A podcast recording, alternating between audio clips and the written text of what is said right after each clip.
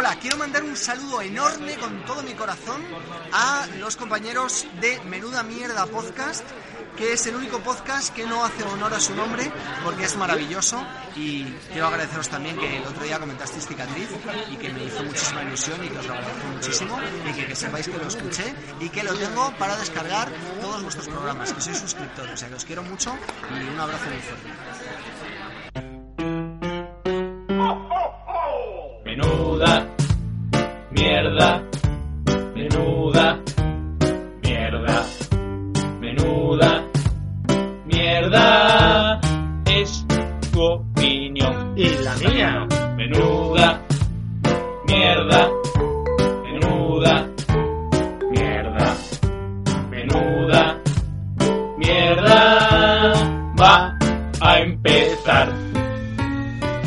De vuelta a Menuda Mierda después de casi un año, pero es que el tema que hoy nos ocupa consta de mil páginas, una miniserie y una película, y el tiempo pasa volando cuando te rodeas de payasos. Porque hoy nos enfrentamos a nuestro miedo más profundo junto con el puto loco de Stephen King y su It.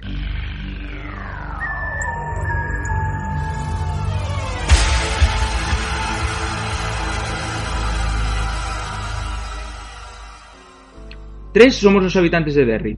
Pablo, nuestro Pennywise sin maquillaje, bienvenido. Hola, ¿qué tal? Rodro, que quizá explique hoy su amarga polémica con el drogado Stephen King, bienvenido. Muy buenas, pero hoy tampoco hablaré de esa anécdota. Y un servidor, David. Recordad, seguimos en Twitter, Arroba barra baja menuda mierda, Facebook facebook.com barra menuda m podcast, e Instagram. menuda mierda podcast. Y escucharnos en iVoox y iTunes. Y lo mejor, pues, es empezar por el principio. ¿Quién es Stephen King? ¿Puto loco o dios literario? ¿Escritor mediocre con éxito de público? ¿Qué creéis? Eh, me, me gusta que me hagas esta pregunta. Eh, no sé, yo creo que es, Puto loco. es un tío que vende mucho y tiene mucha fama. Luego ya la calidad de sus novelas, igual precisamente por, por escribir mucho, no, no son de la, de la calidad... ¿Creéis como los Simpson que coge la lámpara y de repente se crea un personaje? Bien, para mi libro 307, eh, una pareja es atacada por... eh, un monstruo lámpara. Yo ni siquiera se esfuerza, ¿eh? ¿Cuándo puedo tenerlo? Bueno, parece que en los últimos años eh, ha ido como cogiendo más fama entre los críticos, pero al principio todo el mundo se reía de él, eh, todo lo que tenía que ver con la literatura, literatura seria, pero es verdad que desde el principio, desde su primera novela, pues ya pues tuvo éxito de, de público y a partir de ahí no sé cuántas novelas tendrá. Podemos hablar de 40, 50, Y luego las, 70. luego las escribió con otro nombre, porque Con otro una nombre, que con. La Pero- cocaína, la cocaína. Que- Ya no sabía ni quién era, pero... eh, de hecho, It creo que está entre eh, las mejores novelas de, de- de la década de los 80. Por lo tanto, será que será que o, o- o será el boom de la, de la- de la historia o será que es buen escritor. Bueno, yo creo que es un tío muy marcado por, por su vida personal en- y, y eso se ve reflejado en su obra, ¿no? Porque todo, todo lo que le va sucediendo, pues su vida como viviendo en una caravana, después el alcoholismo y la, la cocaína y, y todo eso se ve después reflejado en, en todas sus novelas. Entonces un poco loquito está, ¿no? Un poco Sí, tocado la porque cabeza. bueno, él nace en Maine, ¿no? que parece que es el pueblo que lleva casi a todas sus novelas. En la novela que vamos a hablar en It, es, parece que es Derry, que es un poco como si fuera su ciudad Maine. Luego de pequeño le abandona a su padre, le cría a su madre. Eh, luego tiene los problemas con el alcohol que se ven reflejados, no sé, por ejemplo, el resplandor en el protagonista. eh, problemas con la cocaína, incluso su familia le llega a hacer una intervención ahí al más puro estilo serie americana. Y con sus dos cojonazos le atropella Un accidente de un- coche, ¿no? un coche, ¿no? Y casi ya llegando a los 2000. Y todas las novelas que aparecen por esa época pues tienen que ver con gente atropellada, con gente que atropella gente. Bueno, vemos que su vida está muy presente todo el rato. Pero es paradójico que él se queda a vivir en Maine, ¿no? Un poco por. Supongo que por sentirse resguardado y por donde más cómodo se puede sentar, se- eh, eh, sentirse. Y aún, y aún así, todas las tragedias le, le siguen pasando ahí, ¿no? Pu- Puede ser un poco la- como la infancia siempre se le está repitiendo esta cosa de mi padre me abandona. Sí. Y luego la puta locura de, de tener, de escribir, siem- de, te criaste en una caravana y te llevas la caravana para seguir escribiendo a tu mansión, Pues es- que tendrás ¿no? 40.000 habitaciones, ¿no? Y tienes que escribir en, Sí, En- cu- cuenta, cuenta que en su mansión tenía una, una sala para escribir que era un poco pues, pues, sin distracciones y tal, pero decía que aún así eh, no se concentraba ahí, tuvo que pasar, a- tuvo que traer la, la caravana a su casa y volver a escribir en la caravana donde empezó. Sala en la que de- tiene 17.000 libros, de- sí. el hijo de puta. Debe, debe ser un tío un poco frustrado, porque lo que hablamos al principio de que en sus orígenes él escribía, pero no le gustaba lo que escribía, debe ser un tío con una mente Su un poco. primera novela parece ser que la mujer la rescata de la basura porque él no creía en nada de lo que hacía. Mujer que también es escritora. Entonces Ah, muy le sanote, gustaba. muy sanote el hombre. Sanote, sí, sí. está muy bien. Y todo esto de la vuelta a la infancia también se ve muy bien en It, ¿no? Que los, son los niños los únicos que de alguna forma ven lo que está ocurriendo, son los adultos los que tienen que volver otra vez a la infancia, a volver a ser niños para poder enfrentarse a- al monstruo, que en un momento determinado en la película incluso les llega a decir, sois demasiado viejos para, para ganarme ahora, ¿no? Mm. Porque es que parece que solo son los niños o los adolescentes los que pueden vencer a sus miedos y los adultos ya Pero en general en- en- hay muchas obras ¿no? que están eh, influenciadas por la juventud y por la adolescencia, ¿no? porque pienso en, en, en Carrie, evidentemente sí, la protagonista es una, una adolescente. en el resplandor. Resplandor el niño es el que pues, se comunica con los muertos o el medium, ¿no?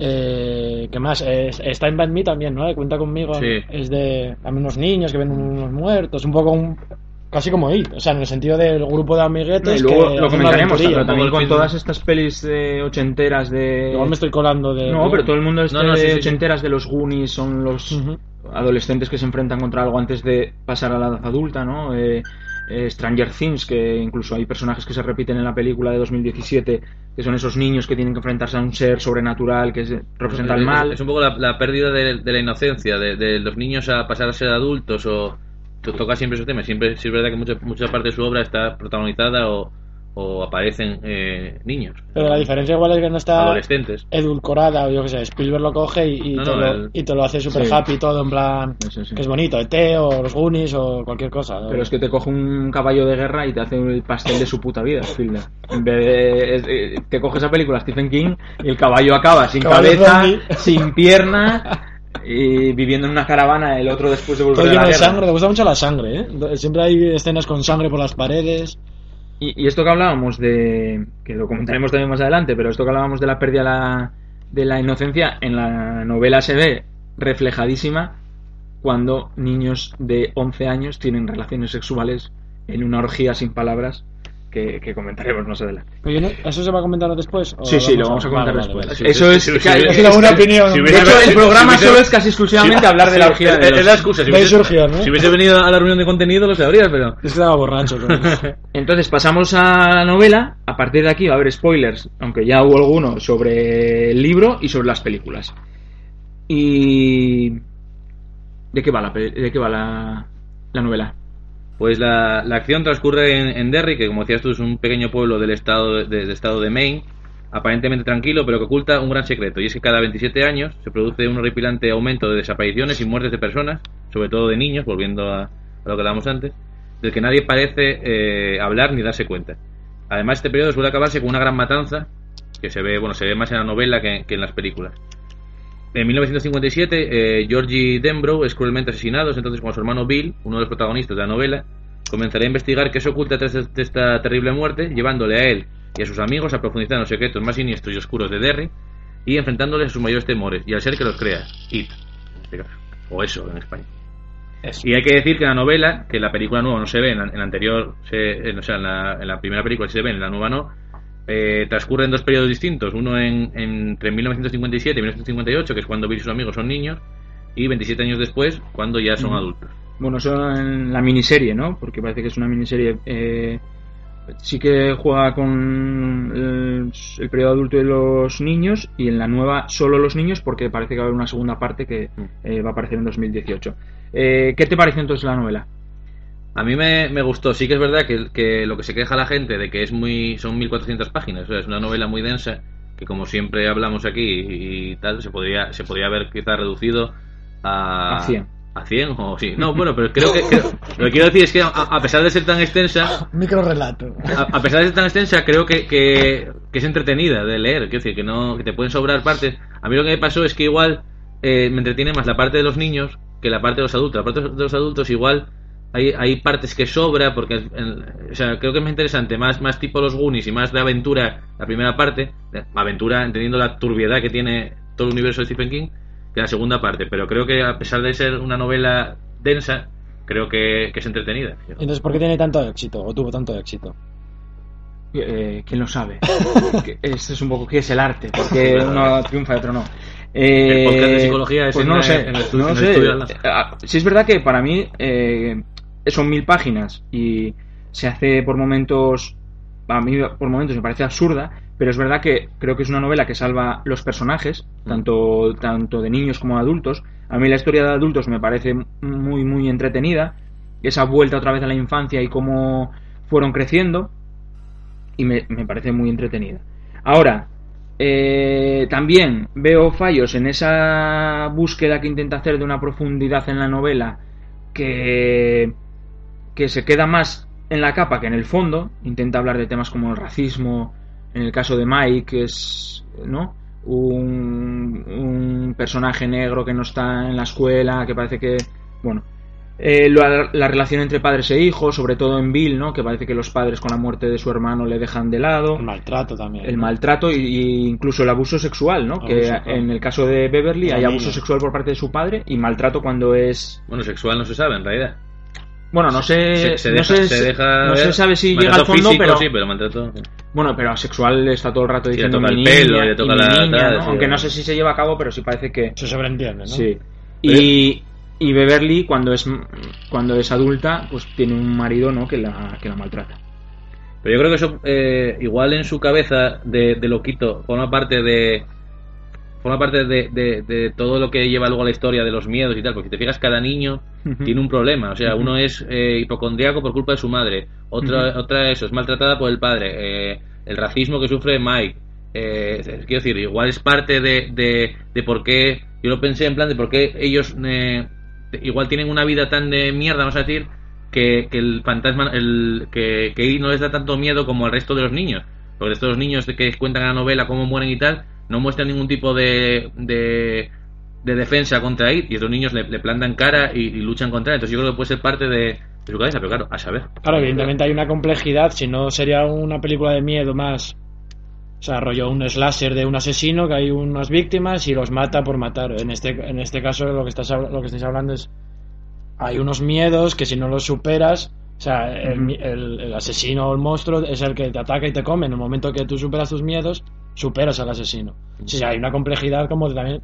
pues el paso de, de la infancia a la madurez. O sea, es más complejo todo. Yo que veo la complejidad, lo que me parece es que se pasa, miedo. se pasa eh, como que pasa, intenta tratar el tema en profundidad sin llegar a, a, a caer en el fondo. Es decir, eh, la relación de los padres Bill podría dar mucho más juego porque de repente es una familia feliz y la falta del hermano pequeño hace que él se sienta solo, no se sienta valorado, no se sienta tal. Y lo mismo en el caso de Beverly, que eh, se- casi me parece que se trata mejor en la película de 2000 2017 ese trasfondo sexual que tiene con ese padre maltratador que en la novela, que parece que pasa ahí como por encima, pero sin llegar a caer O sea, en la película se trata, en la nueva se trata. Claro, ahí aparece casi, porque le, toca el pelo, le dice sí. todo el rato, dime que Eres mi niña, niña, ¿no? sí, sí. Entonces, que parece Andas que... con un novio ya con tu Claro, edad. Eso también aparece en la novela, ¿no? Le dice todo el rato, me están Sí. contando los vecinos que... Además, este juego de el pueblo que todo el mundo vigila a todo el mundo, ¿no? Eh, No, y- y- me han contado que estás con niños, Todo el que mundo vigila una a todo el pandilla mundo. que todos son niños y tú estás con ellos. Pero Todo el mundo veja a todo el mundo, perdona, pero, pero nadie dice nada también, porque también se sobreentiende que se saben los casos de. Sí, Parece que eso es, eh, al- es como que eso durante muchos años, ¿no? Ha ido Pero- minando las bases de la sociedad y entonces él un poco domina Es un el microcosmos el fondo del pueblo Sí. también. Pero Hay yo- un momento, yo, yo- creo que en la película, no sé si es la antigua, que un vecino pasa mirando mientras Sí, los- les sí, pegan sí, y sí. mira hacia otro lado, ¿no? Pasa, sí. Y eh, es que yo creo que además yo- también puede justificarse como parte de, bueno, de lo que estoy hablando ahora, de que algo pasa en esa ciudad y nadie hace nada, porque ya no solo los niños, sino el asesinato de, de los gays que tiran a un gay por un, por un tal, por un, por un puente que, que lo matan tal. Luego eh, lo de los, lo de el, el incendio del, del club, que están todos los, los negros tal, y quiero decir, es como para también para justificar que es un pueblo en el que algo pasa, que hay, hay eh, demasiados asesinatos, demasiadas muertes, demasiadas desapariciones y nadie investiga ni Yo no- nadie de hecho, tal. yo no recuerdo si en el libro pasa, pero en la peli de 2017 sí es verdad que el eh, Ben tiene hasta las estadísticas de Sí. si ahí desaparecen tantos niños en Estados Unidos, que es un 2%, en Derry son, 25. Es como que las estadísticas era como algo... Yo creo que el libro pretende llevar a como a eso, un microcosmos a la, gran- como a la sociedad en general, ¿eh? lo que pasa en el pueblo como una metáfora de, Sí, puede ser. de la sociedad occidental. Yo creo que esto nos quedó muy serio y muy bonito, pero yo creo que hay que empezar a hablar de las partes absurdas que tiene el libro. Entonces, yo quiero empezar que de repente todos los niños tienen una vida más o menos un entorno socioeconómico, vamos a decir, obreros y demás, y de repente cuando son adultos son todos ricos, ¿no? éxito. Entonces, al parecer, cuando te enfrentas a un ente maligno casi inmortal, te jode tu infancia, pero ¿eh? de adulto eres un multimillonario no que si no te llama tu puto amigo que se quedó como un gilipollas en la biblioteca del pueblo El negro a volver a joderte la vida, pues se- seguirías con tu De- vida, de que bi- todos viven en mansiones. De bibliotecario, que prácticamente es un infierno. Sí, ¿Cómo me decepcionas. David? ¿No crees en la meritocracia de, de los pobres Por personajes? supuesto, por supuesto que no, porque además eh, se deja entrever Bueno, esto lo corto que luego, ¿eh? se deja entrever que la riqueza es por como por eso, ¿no? Por eso, sí, claro. No por eso eso, sino por ir. Por ir. Yo creo que está, yo creo que está justificado. Es decir, hay, hay, eh, lo, que no se, lo que no se acaba de entender ni en las películas ni en los libros es hasta dónde llega el poder que tiene It sobre, Claro, sobre todo en general. claro. Entonces, hay cierta teoría de que puede ser de que él, porque él, hay un momento de la, de la película, de la primera parte, cuando, cuando lo- la, la primera victoria de los niños de It, que les dice, no me matéis, y si no me matáis, os prometo una vida de éxito tal. Puede ser que les, que les proporcione esa vida a los que salen de- del pueblo para que se olviden de él y él seguir matando a, es la justificación que yo le veo lo que no entendemos lo que, lo que, lo que yo no entiendo por lo menos es qué poder tiene ese ente No, porque para- eso- sí es verdad, porque al Macarrilla, que le hace caso en la infancia, y es cuando él asesina, que es el hijo del policía, ¿no? Henry Bower, sí. Y cuando él ya está de mayor en el psiquiátrico, le recuerda, y a mayor, en más de 30 años, le dice, eh, tú que me hiciste caso, me tienes que seguir haciendo caso y me tienes que ayudar a deshacerme de todos y a matarme. de todas maneras a Henry poco le poco le, le- poco necesita para, para, para, ser, para ser malo porque es un hijo puta con ya, ya desde la primera escena que ya le, le, le hace una H a, a, a Ben en el, en Sí, el estómago bueno, una es otra cosa también que y, lo, y luego perdón lo de no Los ten- malos son muy malos y los buenos muy luego lo de no tener hijos que si te fijas es que no sé, no sé si se ve más en la novela que en, la novela películas. yo creo que pero, sí. eh, ellos llegan a, a dialogar cuando son mayores que intentaron tener hijos y que ninguno pudo tener Y ninguno está casado, ni... Sí, sí, porque está- Bill, sí, Bill sí. es- bueno, no Bill- sé si- Bill- Bill está o sea, casado, está sí. casado, sí. Ah. Bill está casado además con la actriz de ¿Casado o emparejado? No, yo No, creo no, que está casado- casado, con la además- actriz de éxito del momento. Con la actriz de éxito, que además- él es un guionista de éxito. Podemos hablar ya de cómo soluciona el problema de su locura.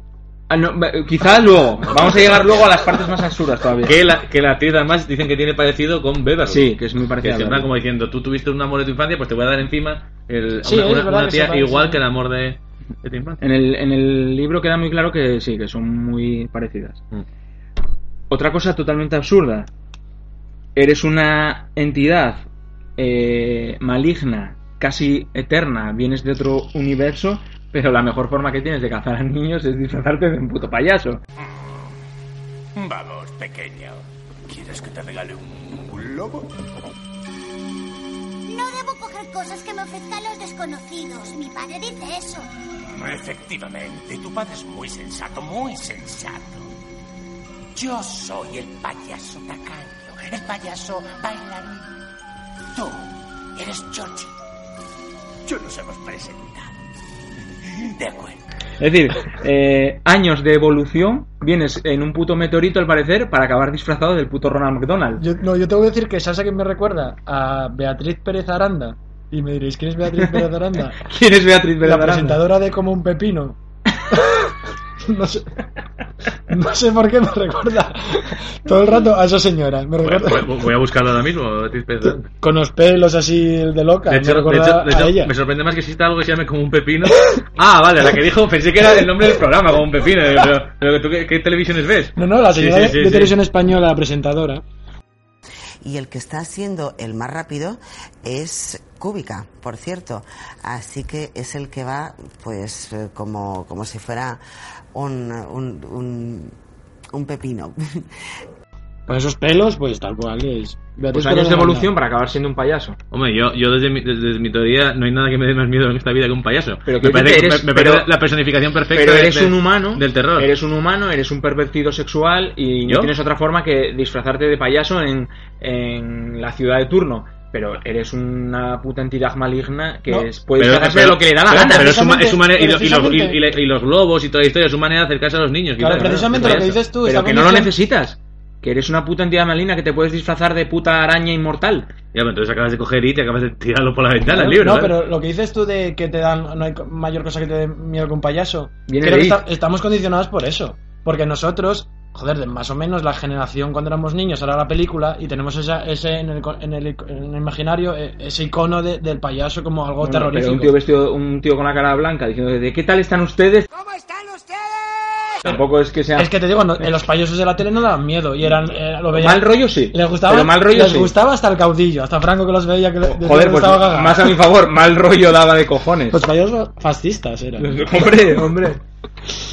Bueno, nos cierran el programa. Pero- pero a- además, pero, o sea, quiero decir, el payaso además no, no es su forma física. No es su forma física, por eso. ¿En Pero- qué cojones te Pero ellos, de payaso? ellos lo ven No, como, pero sí. ellos lo ven como un payaso. No, No, no, es no. una de sus formas. Sí, pero es- eh, se encuentra que en la historia de Derry, eh, Derry Sí, es un pueblo, él ¿no? fue apareciendo. de- pero- Hubo un, un payaso sí, en los sí, años. Pero él podría parecerse otra cosa. El payaso Sí, sí, es pero saltarín. bueno. Payaso saltarín. Luego, Pero- otra cosa ridícula. Estás luchando. Ya no digo que no sea ridículo que tú con tus amigos te metes en una casa abandonada contra luchar contra una entidad maligna. Bueno, vale. Pero es que te pones a luchar contra esa entidad maligna y te pones a imitar a un policía irlandés como el Richie haciendo voces y la entidad se siente atacada porque tú pones voces. Es decir, le ataca a Carlos Latre y a tomar por culo el, payaso. Pero es más profundo que eso, es decir, es, es, es- él vive del miedo, él se alimenta del miedo de la gente para, para bueno, se alimenta de, de Y su tiene carne. miedo a Carlos Latre. No, sí, no, no, no, no, pero cuando, cuando, cuando él ve que su miedo no funciona, es cuando es débil, él, es cuando pierde la fuerza. Sí, pero es que eres una puta araña. Pablo, pero es que eres una puta araña Pero, gigante. ¿sabes? O sea, y el pero- tío te está pero a imitando a un policía irlandés. Defiendes y la me fi- dices, es que no te defiendes la miedo, ficción. payaso. Pero eres un Defiendes- policía irlandés. Defiende la ficción cuando en este mismo sitio defendiste a un tío que le, que le ataca un oso y queda tirado en Era en- totalmente en- verosímil. Ah, sí. Ah, vale, vale. pues. Es decir, tú ves más inve- verosímil que te ataque un payaso que puede ser una araña a que te ataque un oso en un monte. En un monte, y es que estás, estás- estás condicionando, monte. estás- estás condicionando la, la, la historia. ¿cómo ¿Que que era un monte? ¿Dónde era? Hombre, te sale un payaso por una, una alcantarilla y por un desagüe de la ducha. ¿Eso es verosímil? Totalmente. Y luego ya por no decir... ¿A quién no ya otra cosa absurda, que es que tú te, te está matando un payaso asesino y no se te ocurre otra puta cosa que imitar a un policía irlandés. es que, o lanzarle el, el flis del, del asma. Bueno, pues nada. Está, está DiCaprio en Pero Instagram. esos miedos, es lo que dice Pablo, era Sí, su- sí. el placebo, era luchar sí. contra su miedo. Está DiCaprio en Instagram muy pesado con lo de que están saliendo últimamente muchos payasos por las alcantarillas que, que vigilemos el ecosistema. Y dos partes, yo no sé si decir que son ridículas o no, pero vamos a decir que son especiales, que es la orgía sexual que tienen los niños de 11 años, que de alguna forma lo que hacen es que lo, lo- lo tienen porque es para mantenerse unidos, ¿no? ¿Es, tu Frente parte, a la- tu parte favorita de la novela? El- a- a- yo tengo que reconocer cuando lo leí No, no, yo me quedé- dejó yo- perturbado yo quedé de cojones sí, porque sí. dices, hostia, ¿esto qué es? No, además no, no, no pasa por encima de la historia, Claro, no lo deja ver, ¿no? Entra, detalles- entra en detalles totalmente, sí. Y en teoría es para que estén más unidos y demás. Los Es niños llegan a... Igual debería ser, ser así la vida. No. No. ¿Por qué no? Porque ahora serías un pervertido sexual seguro. Esos chavales ahora mismo están... Bueno, ya Eh, lo viste, bueno, arroba- muertos. Arroba policía está hablando en... No, me- refiero, yo- no follar con niños, pero entre, Entre por niños. la pérdida esta idealizada, la pérdida de la No, sexualidad eh, y de la infancia y Stephen tal. King lo justifica como Es por ser abogado sí, diablo efectivamente, poco, ¿eh? Stephen King lo justifica como que es el paso a la vida adulta. Igual es que también nosotros estamos ya un poco condicionados por, por, por En el, en el siglo VIII Por la educación después por- de Cristo, De hecho, ¿Con cuántos follaban los él, niños? él- él decía, él no, decía, respóndeme, que ese es Es que el no tengo los datos aquí de cuántos follaban los niños. Pero Todos los niños. Él decía, él decía no, sin, no, no- no sin cierta razón, decía que, que le sorprendía que a la gente le extrañaba la escena de sexo, de que son cuatro páginas de la novela, y no Y le arrancas un y- brazo, y- ¿no? y claro, y no, no le. Claro. Bueno, en la película es. Bueno, no, en la novela porque está la- bastante la- es Eh, que eh, vemos en es que porque asesinadas. la- el brazo te lo está arrancando un asesino. No, y Pero es que los niños degollados, niños- relación en el que él empieza a comentar todo tipo de detalles. No sé, a mí me parece un pasaje No, no, bastante. si, a ver, si, si estamos de acuerdo que es una ida de pinza absolutamente. Y luego tenemos que comentar el final. Precio- precioso. Es decir, se enfrentan a sus miedos. eh, la mujer de Bill, asustada porque su marido se fue de repente y recibió una llamada y se marchó de su pueblo y no sabe muy bien por qué. Va, atrapa el, el monstruo, ¿no? va- sí, y de repente se queda en estado ¿no? vegetal, catatónica, no sabe, mirando al infinito todo el resto de película. Pero, ¿qué hace Bill para...? ¿La lleva a un, a un médico? No, no, no, no. Bill coge su bicicleta, Son, son muy caros, eso. la sube... Su bicicleta que se llama Silver, ¿no? La sube encima y se va por las calles de Derry, Cuesta abajo. cuesta abajo contra los... Y de repente ella empieza a despertar, él le empieza a gritar cosas como sigue, sigue, creyendo, no sé qué. Que es una escena que, es una escena que con la música queda. No, no acaban atropellados de es una, milagro. Efectivamente, es una escena con la música queda muy bien, pero si te fijas en la, en la película, la gente anda mirando como diciendo. No, paran dos- todos, dos- todos los coches en el cruce. Esos dos Y, no solo eso, es que encima paran todos los coches y cuando ella ya está eh, despierta, se abrazan en medio como diciendo no molestamos. Y los coches, los conductores bajando, insultando. Y ella diciendo, ¿dónde estoy? ¿Dónde estoy? No, ves que, que yo- no recuerdo nada. Yo creo que pretendían volar como ET y salir volando. pero, pero eso lo cogió Spielberg. de Spielberg Igual era eso, ahí. más verosímil que, Claro. que te ataquen con un... Eh, eh, eh, con eh, el... este. Stranger Things tiene, la, tiene la, la, la- la escena esta de la, escapando a la policía que vuela. Ahí, no, ahí lo vemos normal. Pero es una escena. Claro, en ET, con un, con un bicho ahí. No, y, y en, en. Stranger Things hacen también que Pero ella- es verosímil. Pero Es decir, eso es verosímil en la historia que te están contando. Pero es- que un tío coja una no bicicleta... No necesita ser verosímil porque y te- es Ahí estoy de precioso. acuerdo con David. Una cosa es realista y otra cosa es verosímil. Claro, Pero queda- de repente está y coges una bicicleta y Pero la- queda- No, la- no, no tiene sentido. ¿no? le cu- eh, no sé, las salvas de, Pero de queda, ese boni- universo. queda bonito o no queda bonito, queda bonito. También Bueno. Quedaba bonito si hubieran, se hubieran suicidado todos los niños eh, Bueno, en el minuto eh, 5 de película. No sé en qué tipo de, de rango de bonitez nos movemos, pero. Yo tengo una duda. ¿Por qué muere el. El niño al final? Uno de los. pero no, estamos aquí, no, mayores? estamos aquí para, resol- para resolver dudas, ¿eh? Es que A- igual a- adelante. no tengo un buen cerebro, igual no lo entendí bien. En plan, el... Muere, muere. ¿Pero Stanley. por qué? Porque él, él supera. Stanley no, eh, Eddie. Es que no me sé los nombres. Eh, por- porque él supera su miedo. Porque le ataca con el, el inhalador, le ataca al monstruo. Y es como que él supera, dice, me habrá dado miedo, no sé qué, pero esto ya no me da miedo. Oh, no, perdón, dice, creo en Papá Noel, o creo en Santa Claus, No, la, la- la creo en muerte, Ratocito Pérez. la muerte yo creo que es, yo creo que es física. Yo, creo- yo creo que es que al atacarle a, a It, pues no sé qué, no sé. Pero no, claro, todo- todas las muertes son físicas. Pero no muere como un niño, ¿no? No, muere como hombre. No, pero- Ah, muere, vale, muere- vale, ya de adulto, muere- vale. muere como adulto. Cuando es la araña ya. Sí, sí. Y- pero Hombre. porque se entiende que ha superado los miedos y por eso le va a atacar y el contraataque, por decirlo de una manera, y es cuando muere. ¿no? Yo creo también porque Se tienes que al final matar a... Pero no, no Ya hay, no hay una coherencia ahí. Porque yo- si dices, no, no, Pero no la hay en toda la novela. No vamos a pedir tampoco en eso. Pero que- yo que- creo que es porque tienes que matar a algún personaje. No Pero- puedes hacer que todos lleguen vivos que- al final. Bueno, pero, ya, te digo, pero- tú pero puedes- ya, ya mataste a Stanley, en realidad, que se suicida. Claro, porque no supera sus miedos, exactamente. Claro, claro. No lo supera, lo matas. Vale, No, y- pues y- puedes haber dicho que el, que el hombrecillo este no, no supera su miedo, Sí. se queda ahí. Qué despectivo, ¿no? Hombrecillo, ¿no? Es un hombrecillo. se queda ahí Cata. Cata Crocker y, y- y muere. Pero yo, yo a mí me pega más como necesito matar a alguien, es decir, ya me cargué uno porque eso ocurre casi al principio. Reciben la llamada a todos Ajá. y ya tienes a uno que no se enfrenta a los miedos, no sabe volver a la infancia, ya lo al principio de la novela, y luego no puedes hacer que todos los que se enfrentan lleguen al final. Necesitas por Sí, yo- es yo Stephen King, que es- parece que es como Yo creo que es, yo creo que es algo terrorífico, la muerte, sí. Yo creo que es argumental, es Sí. sacrificar a, a uno de los personajes Aunque para tenga que quede la, la menos novela más. sentido, pero sí. Yo lo veo más de ese estilo, sí. Y no sé, más partes absurdas. Es yo me quedo en esas. no social, tengo eh, mata, algo- mata al débil. El Bueno, débil, además que tiene, eh, si nos ponemos muy eh, freudianos, débil, que es por Enamorado de la- culpa de, de su la- madre. de la madre. Es, es débil por su madre. Y tú Porque verdaderamente dato, no, ¿no? tenía, no tenía su enfermedad. De que quizás era, que lo comentabas fuera de micro. ¿De quizás era? Ah, bueno, sí, en la, en la película. entender que En la película antigua, él, de hecho, hay una escena que no sé si es imaginación mía o. o bueno, vamos a primero. Sí, vamos se a- entiende, uno se, sobreentiende, pensado- se sobreentiende que él es gay y no se lo cuenta a los amigos, lo que decías tú antes. Él dice que, que es virgen y que nunca se llegó a casar con ninguna miente, mujer. miente y de ellos. hecho, eh, cuando va al aeropuerto para volver a Derry, le lleva un, un, un tío, le lleva en el coche.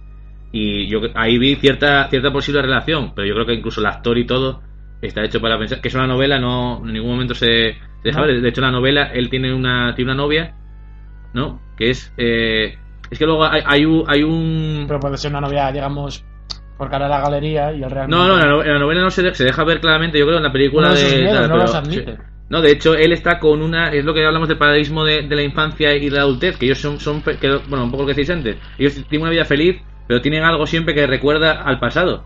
Y en este caso, él está con una, con una chica que es igual que la madre, quiero decir, le mete miedo a las enfermedades, no le deja viajar, no, no tal. Y ahí es cuando él incluso llega a escaparse de casa para volver a, a Derry. Y ahí sí yo creo que. Es el que tiene las limusinas, ¿no? Sí. Que tiene un viaje. un- verdad. tiene que llevar a, a, Robert Pacino, De Niro o al Pacino. Al Pacino, sí. son dos actores que, Al Pacino, sí. son dos Sí, actores que que, que.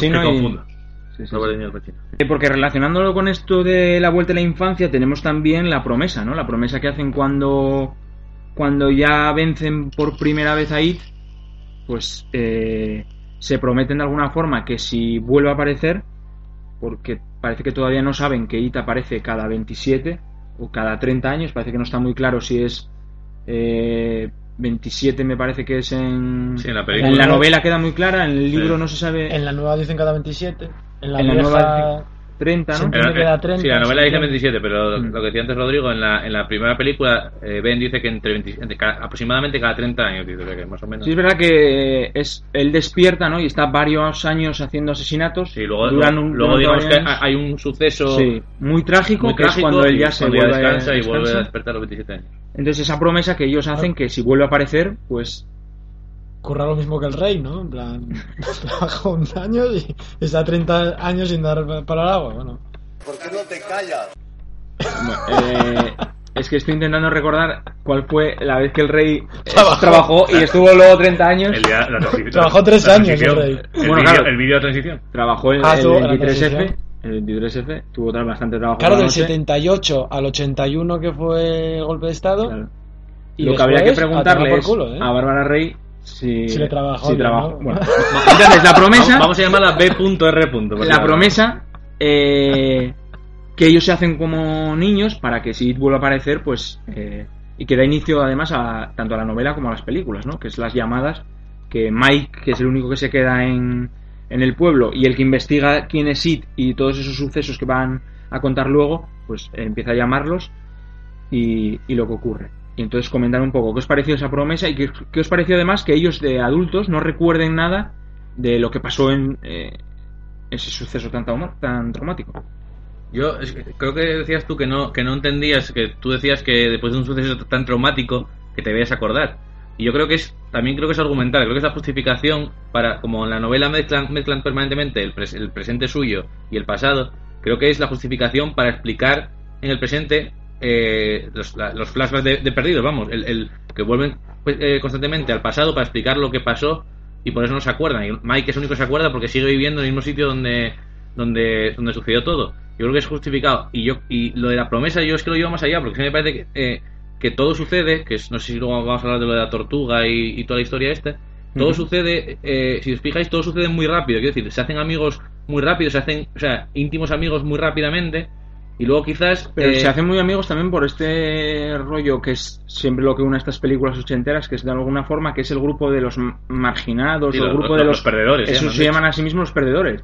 Pero Y ante también un mal externo, juntarse. También. Claro, y además, eso, ante un mal, y luego, aparte, que es el grupo de los marginados, Los que parece que sí. siempre te unes, ¿no? Vamos a ser eh, todos unidos, no rechazamos a nadie. Sí, los Goonies y... Claro. Pero yo lo, quiero decir, lo llevo más allá. Es, es decir, eh, todo sucede, y yo creo que en la novela además se ve muy bien, todo sucede porque algo está haciendo que se unan. O sea, ellos, ellos al final son un instrumento para vencer a It. Quizás en el momento en el que It se supone que está vencido, cuando... cuando Hay una causalidad, ¿no? Sí, hay una O sea, y luego ellos se separan. Y claro, la- la- lo que quiero decir es que la relación que ellos tienen de amistad es un poco ficticia, es un poco creada por este ente superior que ellos llaman la tortuga. Entonces, en el momento en el que ya no, no necesita que sean amigos, desaparecen. O sea, cada uno se va por su lado y no vuelven a saber nada de ninguno eh, a- hasta que vuelven a, a necesitar volver al, al pueblo para volver a unirse. Yo, yo estoy de acuerdo contigo en que narrativamente eh, tiene sentido para, para meter los flashbacks. Argumentalmente sí, pero no lo tiene. Pero también, en, también si te pones a- científicamente, si es verdad que hay muchos casos de gente que tiene grandes traumas que su cabeza los olvida por completo. O sea, no sé, recuerdo que es un caso real, que no tiene nada que ver, pero me acaba de venir a la cabeza Vas con Bashir, que es un documental, eh, bueno, hecho como una animación que está muy guay, que, que cuenta unos tíos, el ejército israelí, ¿puede ser? Sí. Que en una guerra, pues contra, no sé, no sé, no me acuerdo de qué guerra era, y un- un- el- ese ejército, los soldados habían, habían hecho una masacre, les habían obligado a hacer una masacre y lo habían olvidado por completo. Es un tío que empieza a recordar, empieza a investigar y poco a poco o sea, empieza a acordar de lo que había vivido hace 20 años y eso es una historia real. Sí, pero O seis, sea, que hay gente que a través de traumas... pero seis personas que, lo también, olviden también eh, es más. eh, hay un Y a- payaso, a mí me parece más que es Sí, argumental. sí, no, ser, sí, sí, sí. A mí me parece más que es argumental de necesito que no recuerden para tal que verosímil. Es decir, que luego, por ejemplo, Beverly recibe la llamada de Mike y dice, hombre, Mike, ¿qué tal? ¿Cuánto tiempo sin vernos?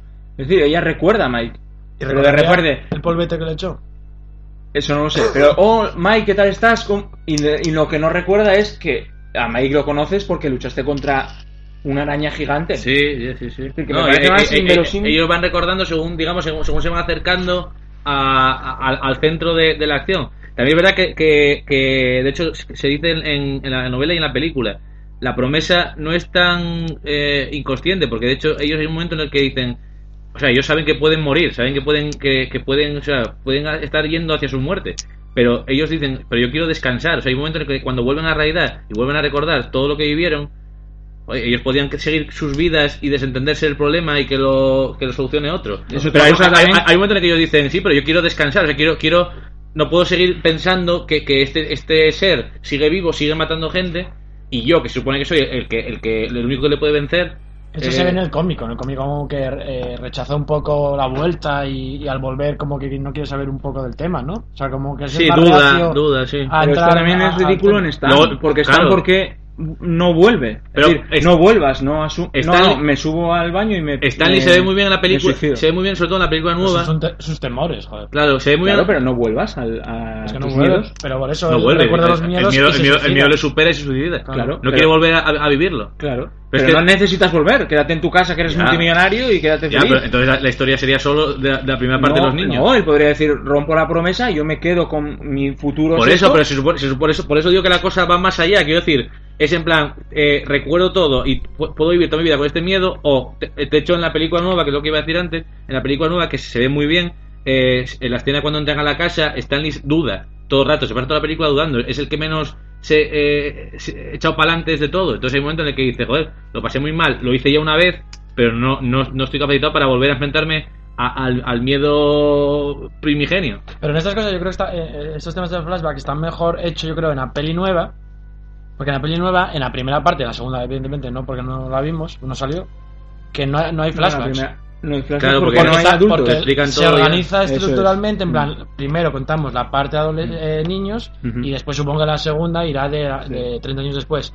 Pero también en la vieja hacen un popurrí que según vosotros es más como la novela, en el que meten flashback que está bien, sobre todo en la primera parte para recordarlo, pero ya en la segunda parte de la peli ya n- no tiene sentido, o sea, es como se hace, lo hace mucho más lento, es como ya la, una peli que dura tres horas o una miniserie que dura tres horas, se- te das cuenta que es para rellenar y rellenar y rellenar.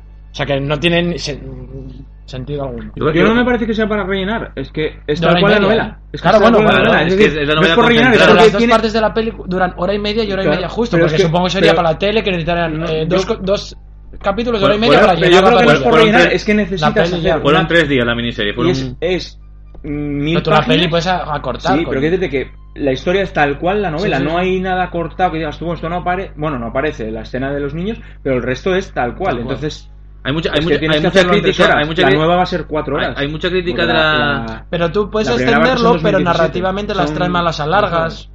Igual, eh, joder, la- la- el, el final, el, el, digamos, el último acto de la nueva, joder, es toda la historia que van a la casa, se, se extiende y, es- y está bien, estás en tensión. A mí en la, en la segunda no estoy en tensión Quitando la primera parte, al final ya era como un poco A, ridículo. a mí la miniserie eh, me parece que no que no está mal, pero es demasiado fiel a la novela. Yo creo que es demasiado fiel, es tal cual. Cojo el libro y todo lo que va pasando lo voy. Hay Y poca hay un flashback, sí, y hay un flashback y lo, y lo meto. Ahí vuelven los niños, vuelven los niños. Hombre, pero Ahora acaban con IT, acaban con IT. Y luego la de 2017 ya está.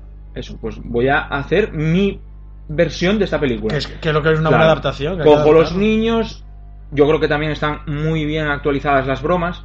Es, decir, es, una película graciosa entre los niños, la relación entre ellos es graciosa, es bonita y están muy bien actualizadas esas bromas. Y luego lo Y que hacen con escenas de adultos terror también. y la escena de terror, Está bueno, ya por los efectos especiales y demás están muy bien. Pero quiero decirte que ya haces tu versión de la novela, pero lo otro no es una versión, es cojo la novela y que, por ejemplo, en la nueva, el final de la primera parte es el final de la, de, digamos, de la novela, que es cuando se encuentra el hermano muerto con el barquito, que No, es ya de mayores. Eso es cuando él lo recuerda como de mayor, ¿no? Claro, es de mayores. Y esto en la, en la pelea nueva es, de pequeños. Es o sea, hace como un popurrí raro, que oye, que está bien. Pero la, Un la, nuevo. De hecho, hay muchas críticas a la película de, de los 90 que dice que, que, que es, que es eh, liosa.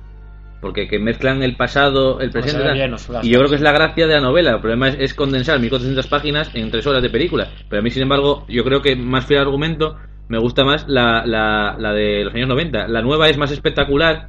Quizá también es porque está rodada en 2017, que es más fácil hacer una película. La, la, la, la de los 90, aparte es una miniserie, no es una, una, una película. No, pero en los 90. Es, es hasta cutre, digamos, en momentos. mil años. En los 90 se hacíamos- bueno, en los 90 se hace uno de los nuestros. Pero es O sea, una película, se pero es una película, cine. es una película para televisión, no, es- no, no, Sí, sí, no eso, es- eso es lo único. no Se es una se- gran producción Se ve que es de- serie Z. O sea, Ah, es serie- sí. hay por momentos que es. Solo la escena de Muy cuando cutre. ataca con los dientes, de cómo se hacen una a otra. Sí, la escena de de Georgie, esa sí. escena de los final, especiales y demás. sí. Que yo creo que va a haber problemas en la segunda película porque la gracia de la primera es que están recordando permanentemente lo que pasó en el pasado. Y, le- y la segunda parte de esta película, a no ser que hagan flashback recordando la primera peli, va a ser un poco solo la, la historia de, de, No, de ellos no adultos. flashback.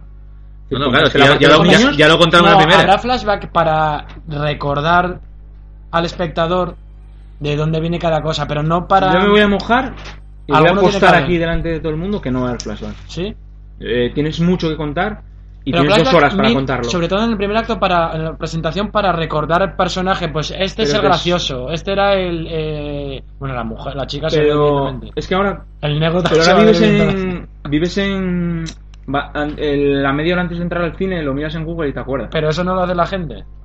Yo creo Yo que, va, a creo haber- que va a no sobrar. va a ser igual, pero va a haber mini flashbacks. Más sobre- Hombre, Vamos habrá- a igual al principio, para Ah. que. No, no un flashback, sino la imagen del niño cuando. Claro, es- claro. Pero no un, no un recuerdo de cinco minutos, quiero decir. Sino que igual la imagen de cómo era Sí, el niño. imagen o por ejemplo, lo mítico de cuando. Él haciéndose, haciéndose a todos o la cuando aparecen los créditos al principio que eh, con la música haga Algo una así, imagen de algo, algo así van a y cómo pasó a ser adulto pero no, cre- no creo que en medio de la película te metan cinco minutos de cómo era de niño O, o el principio, o, o el final de la primera. Retome con cuando son Sí, adultos eso lo hacen mucho en las segundas partes. puede ser sí. puede ser Algo tienen que hacer porque si no, a ver, está hecha para gente joven que no ha visto la primera, ni la película, ni y seguramente no ha leído el libro. Entonces tú tienes que retomar una parte con la otra porque no tienes por qué saberlo dos No, años de, después de- la de peli. hecho, probablemente, bueno, como, como en mi caso, mucha gente leerá el libro porque sale la peli. sí, sí, claro. No, no- Y hay gente que no, no da nada. Y habrá, verá la segunda si ha visto la primera. Porque hay gente estúpida. No, pero es que, es que igual, igual la gracia es que igual, y dice que no lo entendió además igual llega el momento en el que puedes hacer la segunda sin haber, o sea, puedes ver la segunda sin haber visto la primera, quizás. Sí, sí, sí, seguro. Es- Es, esto- es- es la historia de unos tíos que día- vuelven con que te lo expliquen un poco por encima. Hoy en día las franquicias estas se hacen para tú poder ver normalmente segundas partes sin, no- sin poder ver la primera perfectamente. O sea, que no eh, que la entiendas. Igual te pierdes cosas, pero la entiendes y lo ves y... Si tampoco hay mucha tralla, tampoco hay mucha trasfondo, ¿no? Bueno, y por último, comentar de la novela, pues eh, todo este macrocosmos que crea Stephen King, que aparecen en todas sus novelas y parece que todas están relacionadas unas con otras, y que, que la novela se ve en It, y esa tortuga que habla con Bill y parece que le da consejos y, y demás. Esa tortuga que le veis sentido alguno a este rollo del macrocosmos de... Yo, yo o sea, no entiendo por qué se personaliza en una tortuga. Pero bueno, claro, luego si, si entras un poco en el mundo de Stephen King y, y te informas de que salen otras novelas, en la, sobre todo debe salir en La Torre Oscura, que explican que es como una especie de... que hay como 12 pilares que sujetan la torre y una de ellas es, Que es cuando te das cuenta que ya no tiene sentido ninguno. Ya. Ese momento en el que ya te pierdes. Yo la verdad es que esas cosas a mí me hicieron cambiar un poco la... Yo tenía a Stephen King como un tío que escribía libros de miedo, de, de sustos y punto. Y la verdad es que, joder, el tío tiene un trasfondo que ya que necesita un especialista que, que se lo mire y es otra cosa. Pero tiene una, una manera de contar las cosas que yo pensé que eso, eh, otras novelas de terror que había leído, era novelas de eso, de... de, Es que, de- ¿Cuánto de- escribe al día? Escribe la de Dios, Eh, ¿no? sí, Pues imagina, Las pues, eh, que se obliga, ¿no? y se Que- obliga a Echa, echa-. ¿No, no, no leíste tú...? Él tiene el libro este mientras escribo, ¿no? Que Mm. ahí relata un poco eh, cuál es. Él intentó responder a las preguntas cuando iba a entrevistas en plan, ¿cómo, cuáles son, de dónde vienen tus ideas? ¿Cómo haces para escribir? Entonces en ese libro, pues intenta lámpara y dijo, "Esta explicar, lámpara". eso, intenta explicar de dónde saca todas estas estas i- ideas, por así decirlo, porque eh, parece que hay una especie de macrocosmos, que hay una especie de dios creador que se llama Gan, Mm. luego aparece eh, la tortuga esta que se llama Maturin, que parece que vomitó nuestro universo, ¿no? Vomitó Que un es día- lo que lo vomitó. Un día comió algo mal estado, vomitó y vomitó de hecho, la novela yo creo Es un recordar poco que... mitología griega, algo así, ¿no? Sí, es un-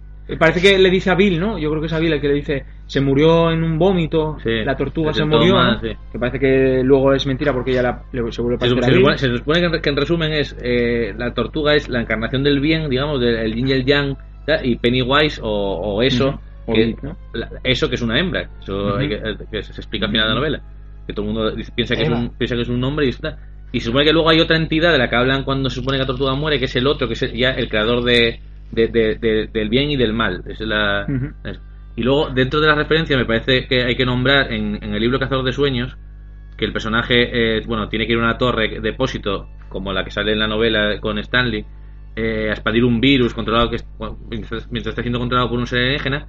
Allí, en lugar de la torre, encuentra una placa eh, a los caídos, pone, que, que pone, la placa pone los perdedores, Bill, Ben, Beb, Richie, Eddie, Mike y Stan, y en spray pone encima un escalofriante eh, Pennywise está vivo que es como dejando la, la puerta abierta a una, a una segunda parte quizás de, de It. Aunque parece ser que en la... Yo, yo no, lo, no lo leí, pero en una de las últimas novelas que se llama Todo oscuro sin estrellas, ahí da a entender que Pennywise estaba muerto ya.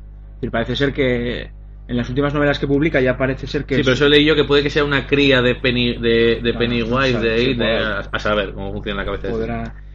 Y luego, nada, pues hay personajes que se van repitiendo en todas las novelas de, de Stephen King y por señalar algunos que se repite, que aparecen en It y se aparecen en otros, pues por ejemplo, eh, el cocinero que está en El Resplandor, pues es uno de los que sobreviven al incendio que hay en, en el club de, de los negros de Derry.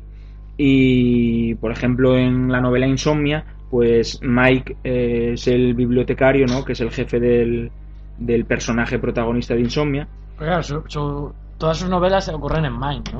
O No, bueno. No, en- partes de sus novelas en Sí. Maine y otras en otros, en otros Sí. sitios. Pero hay, hay tres o cuatro que suceden en. en- Lo en que Maine. siempre es es que parece ser que hay como un personaje que remite a otra novela.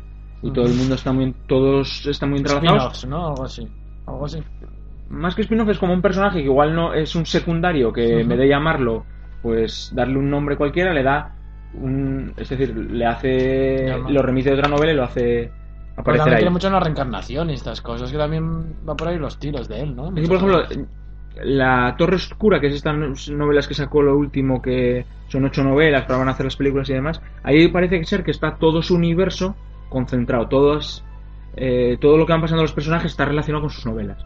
Entonces, yo por ejemplo me leí los primeros libros de La Torre Oscura y es verdad que si no conoces muy bien la obra de él, te pierdes, porque hay muchas referencias a, a novelas anteriores, a personajes anteriores y, y te pierdes un poco. Que no, que no debemos recomendar la película de Torre Escuela, al parecer, porque tiene, tiene una crítica, No la vi todavía, la tiene una crítica malísima. No lo he visto. De, de hecho, esto, eh, en 2018 hay el rumor de que, bueno, el rumor, no sé si está ya confirmado, a la fecha en la que estamos ahora haciendo esto, no está confirmado, que JJ Abrams va a, le ha comprado los derechos a Stephen King para hacer una serie que se va a llamar eh, Castle Rock, que va a reunir, en, creo que va a suceder en, en Maine, en, en Maine, y que va a reunir a todos los personajes de, de sus novelas. De hecho, eh, creo que ya ha cerrado con el contrato con Carrie, la actriz que hace de Carrie en la película original, con Bill Skarsgård, que es el que hace del actual Ujú. eh, Pennywise, y con, pues, pues, pues, por ejemplo, igual vemos a Danny Torres, el niño de resplandor, hablando con, con Carrie. Pueden, pueden armar ahí la, la- la de Dios. Puede ser una buena, una buena serie. Lo que pasa es que, a ver, a ver, si, si, no, si decís que no consiguió eh, resumir 1400 páginas en una película de 3 horas, a ver cómo resume todas las novelas de, de este hombre o a ver cómo, cómo lo lleva todas, todas las eh, novelas de este hombre en una serie. Pero bueno, confiamos en Stephen. Pues yo creo que es el momento de acabar y qué mejor forma de hacerlo que con las recomendaciones. Si vuelves a mentar esa palabra, pa, pa, pa- papeles, señores. Palabra, papeles, pa, pa, pa- papeles, señores. Así que algo que tengáis que recomendar de Stephen King. Yo, bueno, yo recomiendo Carrie, que fue la que yo creo la primera que me acerqué de Stephen King y más me marcó esa mítica escena también en la película de Brian De Palma de bueno, la final con sangre a dolor y Eh, película que hay de una versión más nueva, ¿no? Ah, sí, no la vi, no la vi. Yo no la vi todo- No. tampoco, pero creo que es relativamente de 2015. debe Ah, ser, sí, no, pues Ni idea. idea, ni idea. Por ahí andará. ¿Tú, Pablo?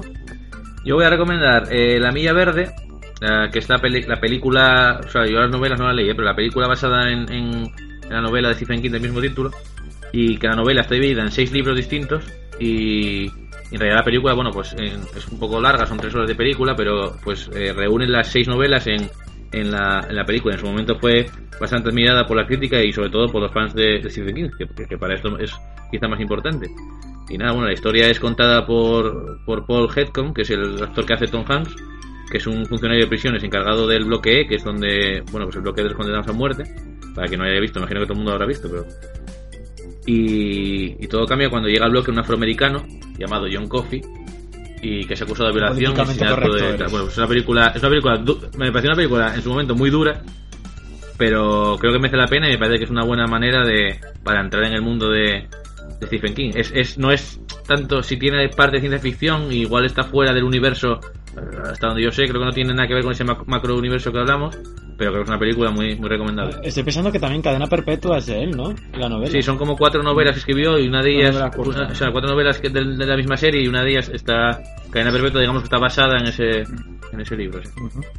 Eh, pues yo quiero recomendar una serie que acaba de finalizar, que se llama Mr. Mercedes. Eh, son 10 ca- eh, capítulos y, y está basada en una novela que es parte de una trilogía que tiene al detective Bill Hughes como protagonista.